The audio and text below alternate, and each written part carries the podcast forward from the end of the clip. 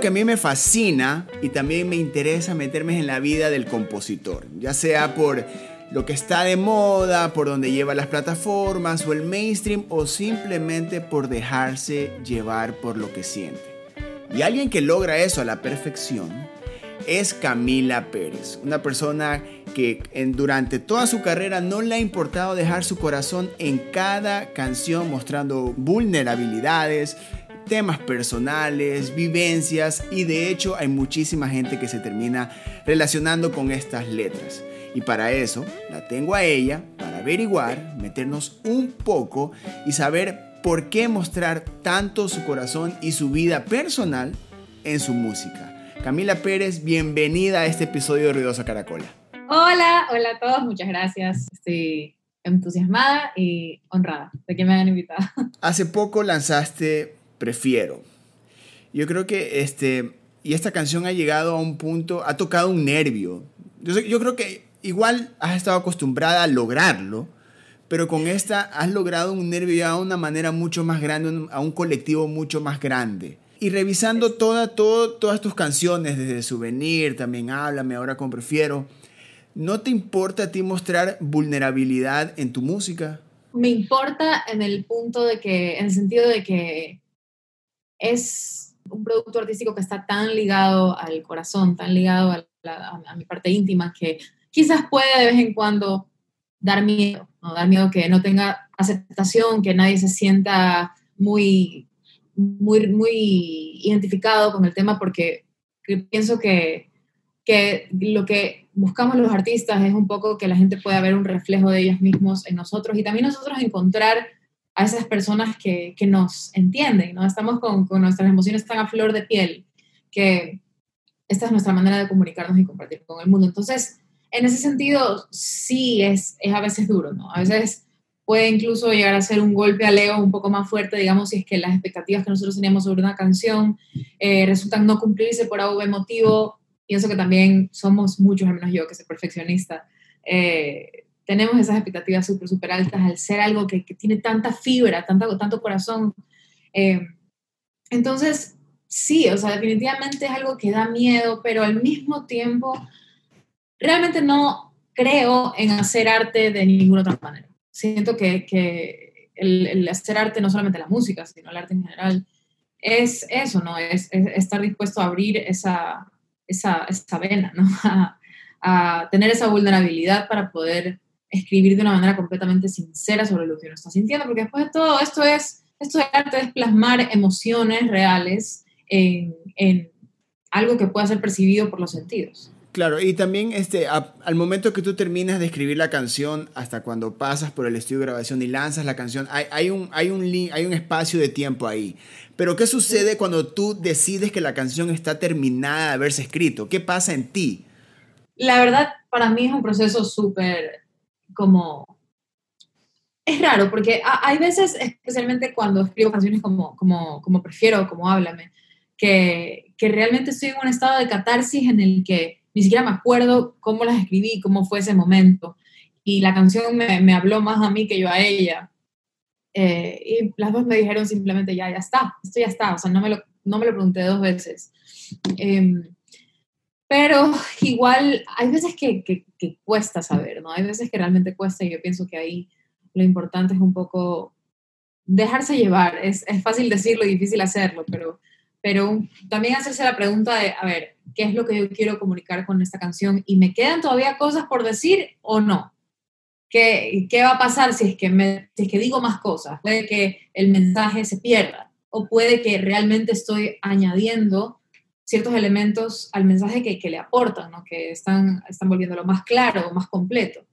Entonces, eh, depende de cada, obviamente, de cada artista, pero para mí siempre ese sentimiento de que ya terminé una canción es como, es tan puro, es tan como, a veces lloro, a veces lloro cuando ya por fin termina una canción, a veces me demoro tanto tiempo en terminarla que, que, es un simplemente ya, ya por fin. Creo que un poco fue lo que me pasó con esta canción, como que ya está bien, o sea, un, un éxtasis.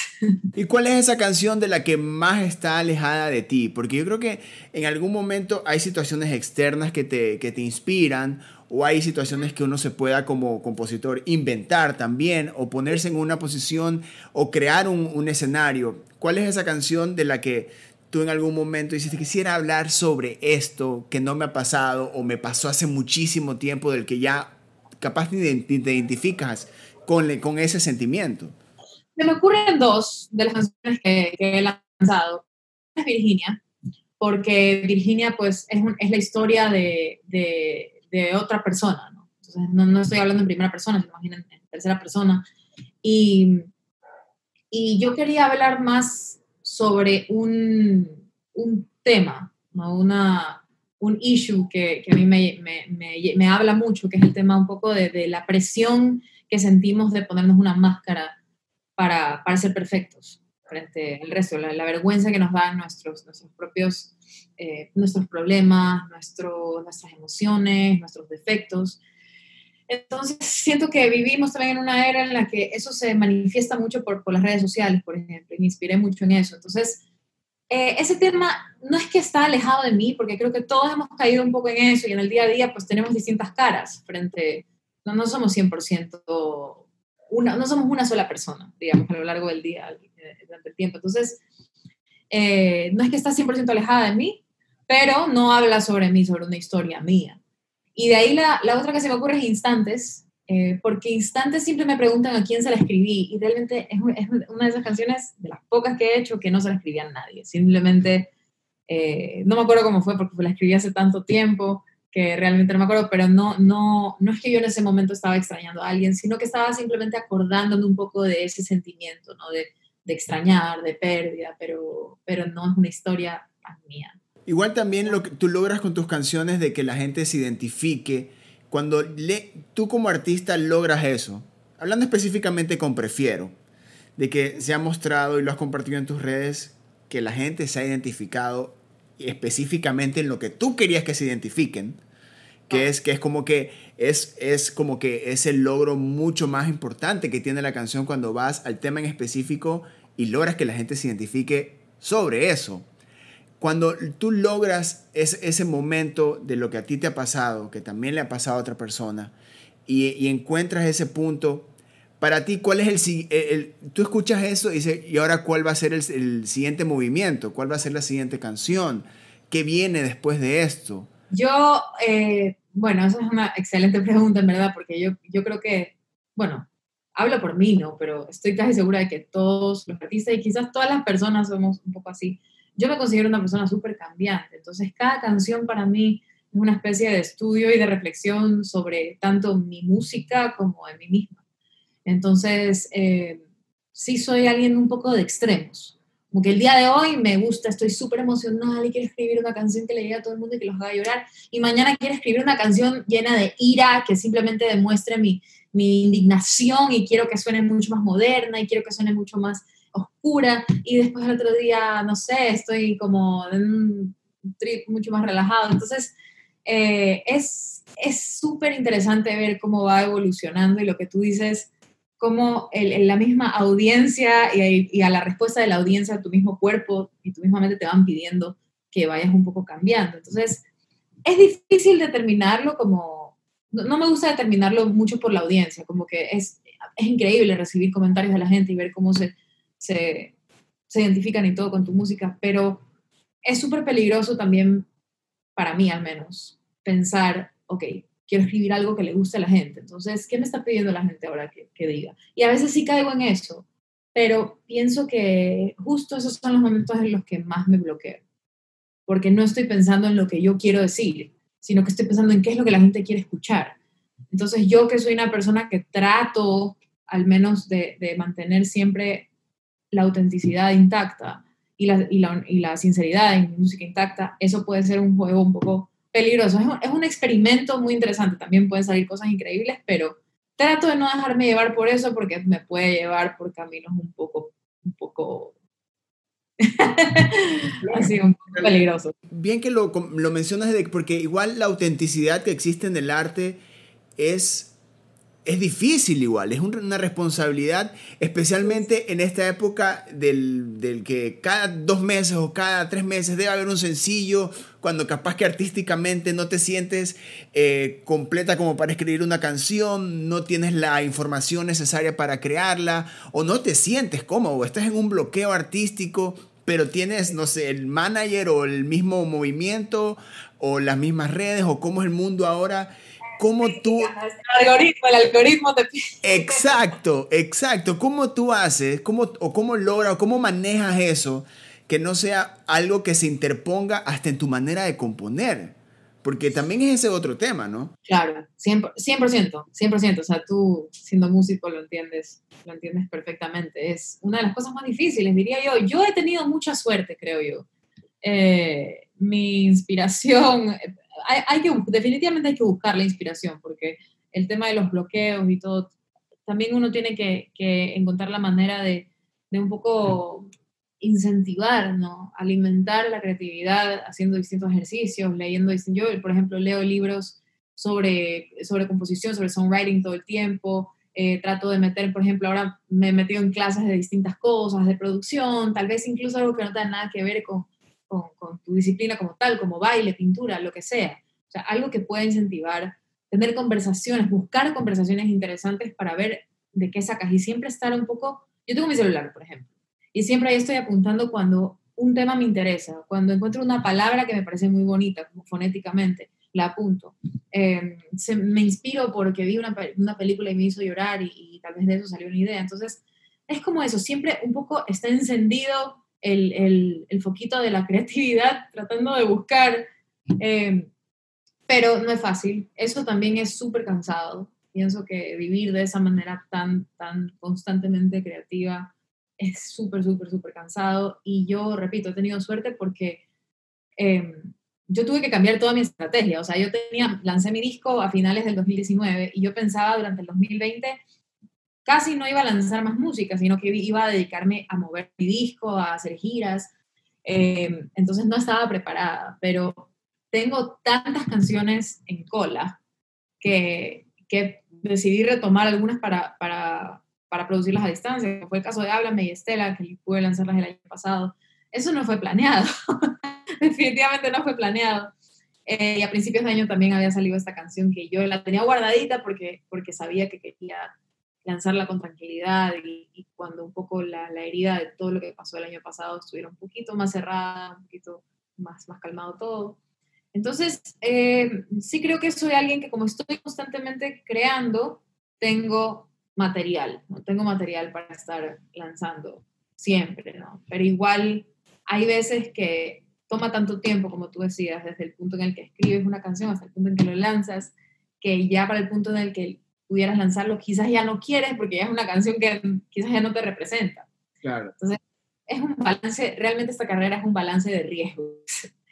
Pero, pero es tratar de mantenerse creativo constantemente. Hablando de tu sonido, tú has sido una artista que estaba muy involucrada también en el mundo del jazz. De hecho, eh, eh, el, como que la base de tu sonido es el jazz. Pero ¿cómo logras de que, por ejemplo, cuando uno escucha Souvenir y de ahí salió Estela, para mí fue como un, wow, aquí hay un artista, brother, aquí hay, hay alguien que se está exigiendo. Porque aparte de que también expones totalmente al momento de componer, ¿cómo logras de que ese sonido se vuelva pop? ¿Cómo haces que también, eh, cómo logras que ese experimento funcione? Yo creo que yo siempre fui popera de corazón. Eso es lo que yo pienso en realidad. Creo que el jazz fue algo que, bueno, yo me enamoré del jazz cuando lo conocí y fue por eso que decidí estudiar música. Entonces fue un poco lo que me, lo que me terminó de atraer, ¿no? lo que me, me hizo terminar de decir, ok, quiero hacer esto. Pero al final el jazz terminó siendo una herramienta y todo lo que aprendí, digamos, en esa, en esa escuela, fue, la escuela del jazz, fue, es una herramienta que aportó a mi música. Entonces, la base del pop y de la música latina, sobre todo, siempre estuvo súper, súper presente en mi crianza. Eh, en, no sé, me, me, encantaba la música de Carlos Vives, me encantaba la música de Juan Luis Guerra, me encantaba bailar salsa, me fascinaba el merengue también, Chichi Peralta, todas estas cosas. Entonces, eh, he tenido una, inclinación hacia estos ritmos latinos que yo simplemente no pude ocultar, tal vez. Realmente eso es un misterio, porque yo como muchas otras niñas crecí escuchando Shakira, desde Shakira hasta Britney Spears y Christina Aguilera y todo esto. Entonces, es una mezcla de todo, ¿no? No es tanto que, que yo soy una cantante de jazz y decidí hacerme pop, sino que estos mundos naturalmente se combinaron y yo realmente no lo forcé. Y a la hora de la hora, cuando me dejé fluir, comenzaron a salir estas canciones con, con muchos más eh, tintes de, de, pop y dije, ok, esto, es, esto se siente a mí, por fin.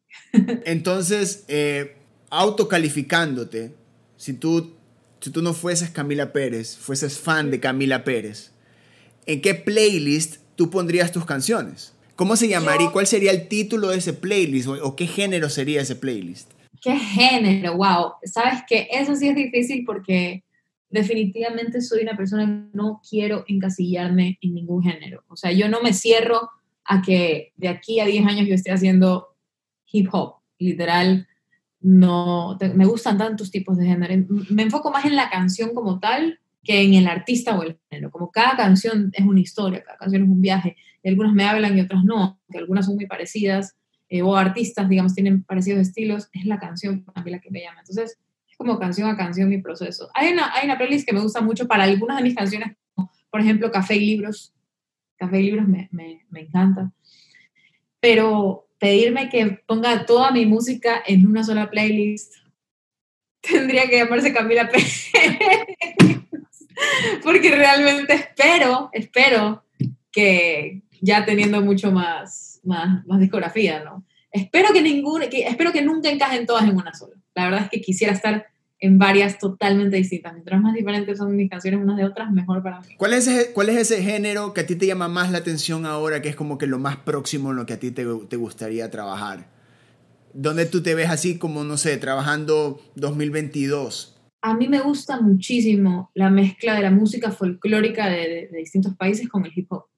Y yo, eso que del hip hop no sé mucho todavía. No sé mucho, este, pero definitivamente el año pasado estuve entrando mucho en, en, ese mundo, ¿no? el mundo del hip hop y de las, las letras, eh, del rap y todo. Entonces, realmente hay unas cosas que uno, uno no, se llega a perder por, por, no escuchar con atención las letras, ¿no? porque a veces obviamente es difícil con géneros que, que tienen letras tan, tan rápidas y tan abundantes. Pero, pero hay un arte ahí que, que yo siento que es muy, muy ex, explorable, no voy a decir explotable, explorable. Entonces, eh, definitivamente me gustaría que mis producciones futuras tengan un poco de tinte de eso, no es que me voy a cruzar 100% al hip hop, eh, pero sí hay ciertos elementos que me gustaría implementar. Entonces estoy un poco experimentando con eso, viendo qué sale. Y eso, yo pienso que, que, que sí me interesa, a pesar de que mi rama eh, siempre termina siendo un poco mi inspiración, termina siempre siendo un poco más folclórica, como los ritmos argentinos folclóricos y ritmos afrocubanos folclóricos. Sí me interesa modernizarlos un poco, quizás en el área de la producción. Entonces, yo diría que esa es más o menos la onda en la que estoy ahorita. ¿Y tú qué tanto te involucras en la producción de tus canciones? Porque has trabajado con Pechiche Mena, que también es un maravilloso productor. Pero ¿en qué momento tú también haces tu parte de productor? Yo creo que todo compositor, cantautor, cuando entra al estudio también tiene su rol como productor. Pero ¿qué, tan produ ¿qué tanto te involucras tú en ese papel? Definitivamente pienso, no todos, ¿no? realmente hay personas que, que, no se involucran para nada en el proceso. Es difícil también encontrar a alguien en quien confiar a ojos cerrados, ¿no? Entonces, yo soy súper exigente eh, con el tema de la producción. Encontré a Pechiche, que como tú dices es maravilloso, y he tenido una suerte de que él me entiende mucho, en el, como en la etapa en la que estaba hasta ahora, desde el año pasado hasta ahora, me ha entendido perfectamente lo que, lo que yo quería. Eh, entonces yo, yo en el estudio no soy tan técnica porque no tengo el conocimiento de, digamos, de ingeniería de sonido y todas esas cosas, nunca me interesó mucho, pero del área, de la parte creativa, totalmente. O sea, por ejemplo, la, la, la línea de, de, entrada de prefiero... Estábamos en el estudio un poco creando la maqueta y, y ese tipo de ideas pequeñas que después se vuelven un poco icónicas dentro de una canción, siempre me gusta formar parte de eso y, saber exactamente qué es lo que se está metiendo en, en, todos los canales de la percusión. La percusión me, me llama mucho, me gusta mucho crear ritmos. Entonces, cada vez me involucro más. Yo también constantemente estoy aprendiendo sobre nuevas herramientas para, para crear de una manera más digitalizada. Entonces, ha sido progresivo. Yo creo que durante el disco, eh, mi disco souvenir, eh, mi, mi involvement, mi, mi ay, este, me, me, metí, digamos, en el proceso de, de mezcla y de, y de producción muchísimo menos que ahora. Ya produciendo a distancia fue un poco que, que me interesé más por, por toda esta parte de la, de la, creación musical. También es interesante ver cómo te involucras en, en, todas las partes de tus canciones como artista y ahora también viendo eh, a lo largo de todo los, todas las décadas, todas las épocas de la música, el rol de la mujer ha sido muy importante, o sea, ha sido fuerte, ha sido potente. Pero hablando, trayendo todo eso, lo que, ha lo que sucede en la, en la escena ecuatoriana específicamente. Venimos de, de unos años en el que tú, Ceci Juno, Luz Pinos, Paula Navarrete, tienen una importancia enorme en la escena. ¿Tú cómo te sientes siendo parte de, y tú cómo ves al, al medio que también aporta eso o que también desconoce eso? Tú, tú en tu punto como un artista, ¿cuál es tu, tu visión sobre todo esto? Yo realmente me siento muy, muy, muy honrada de, de, formar parte de este movimiento, de ser, digamos, de las pocas personas que, que está, es que realmente se ha visto en los últimos años cómo ha cambiado. No sé qué pasó con nuestra generación que, que se ha dado un poco de lujo, ¿no? De estudiar eh, carreras más, más artísticas que quizás antes a, a, nuestros padres o a nuestros tíos todo, no, no les daban permiso, por así decirlo. Nosotros nos dejaron, creo que eso tiene mucho que ver tal vez con, con esta nueva ola de compositoras y de artistas mujeres. Eh, y realmente es lindo que yo creo que como somos pocas, hemos logrado mantener eh, una, una, posición de, de, de, apoyo, de apoyo, como estamos en una industria muy pequeña eh, y, y, no sé, puede ser, esta, esta carrera es muy, muy competitiva y hemos logrado mantener los pies sobre la tierra y dar la mano. Entonces, estas colaboraciones que han existido entre nosotras y, y es como que cada una va abriendo un poco el camino para la otra. O sea, yo he podido escribirle a todas mis colegas cuando yo recién estaba comenzando, que yo soy, digamos, la más nueva de, de, de una, algunas de las más nuevas de, digamos, mi generación, ¿no? porque abajo ya vienen nuevas chicas más jóvenes, este, que obviamente son las nuevas, pero en todo caso yo pude acercarme a ellas y, y, y preguntar, pedirles consejos de music business y de, de presupuestos y de contactos y sin ningún problema, o sea, realmente existe ese apoyo, entonces me encanta. Si quisiera yo algo que sucediera más aquí es que, que la escena fuera más grande. Definitivamente me gustaría que, que fuéramos más en este círculo en el que, que estamos las, digamos, las personas que acabas de mencionar, no sé si Juno, Lupinos, Paula Navarrete, siento que siempre somos nosotras, que estamos, eh, que somos mencionadas, digamos, back to back, así, juntitas. Entonces, eso es lindo, pero al mismo tiempo me encantaría que fuéramos muchos más, me encantaría que, que no haya límite de, de las personas con quien, eh, no compararse, sino de, de quién inspirarse, ¿no? Porque hacer oraciones y todo esto es tan enriquecedor para la carrera de uno que, que pues si la escena fuera un poco más grande, sería quizás un poco más, un poco, podría aportar un poco más a la creatividad de todas nosotras, pienso yo. Entonces es más por un lado creativo. Pero yo creo que eso es cuestión de tiempo, es cuestión de tiempo hasta que suceda y las nuevas generaciones tendrán más suerte porque cada vez hay, hay más, hay más chicas que, y, y chicos también que, que, están apostando por el arte en el país. Entonces es lindo haber sido una de las cantautoras pioneras de, de digamos, mi generación. Increíble, Camila. Ahora para cerrar esta conversación, quiero que tú me digas tres artistas, slash compositoras, de la escena local que tú recomiendas para que todos tripiemos? Bueno, eh, yo soy muy fan de Luz Pinos.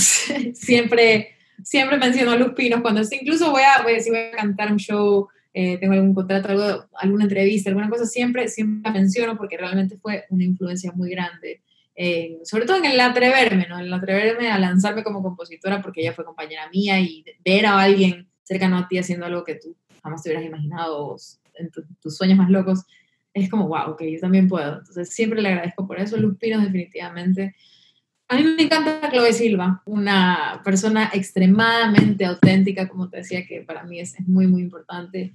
Eh, y la tiene clarísima. Y también Ceci, Ceci Juno definitivamente es una persona que está aportando al medio no solamente con su música como tal eh, y con arte, sino también con educación. Ella, digamos, es, es, musicoterapeuta también, entonces le interesa mucho compartir sobre este proceso compositivo y sobre toda la parte un poco más técnica de, de ser cantautor. Entonces creo que eso va como te decía, aportar muchísimo a las generaciones que vienen y que tengan un poco más claro qué es lo que significa eh, dedicarse a esta carrera. Y de hecho, a mí también como, como cantautora me ha ayudado mucho, digamos, las herramientas que ella constantemente comparte. Entonces creo que ellas son tres personas que, tres de, de, muchas más que hay, definitivamente, está Shalom Mendieta, está Paola Navarrete, está tanta gente que realmente vale la pena escuchar y explorar. Eh, en la escena local, pero estas son las tres que yo creo que siento más cercanas a mi proyecto. Listo, Camila, te agradezco muchísimo, en serio. Primero, gracias por, eh, por la buena onda y por eh, unirte al, al, podcast y también por, por esa, esa, esas licencias artísticas que tú te das, que en serio este, es, es muy bacán cuando tú lanzas algo. Por ejemplo, yo me mantengo. Estela es una de esas canciones que rompe cabezas. En serio, a mí me la rompió una de mis favoritas, definitivamente Estela es una de mis favoritas. Y cuando yo me enteré que también estuvo Pechiche Mena ahí, fue lo llamé así. Dijo, sí, le dije, brother, eso está de locos. Manda más, manden más de eso, por favor. Y, y, de ahí, este, aparte también toda la admiración que hay sobre tu carrera y ser testigo de esa evolución también es increíble. Y la manera también en que compones es una manera muy digna de, admirar y también de seguir. Yo creo que no separar mucho al artista de la persona es algo muy delicado y lo ha sabido manejar. Y eso es lo importante. Así que, Camila, muchísimas gracias por haber sido parte de este podcast. Gracias a ti, Eric. Yo feliz de la vida. quieras. Ahí está, Camila Pérez en un nuevo episodio del podcast de Ruidosa Caracola. Hay más episodios, hay muchísimos más artistas. Ustedes se encarguen de compartir este episodio y de compartir música local. Nos escuchamos en otros episodios. Adiós.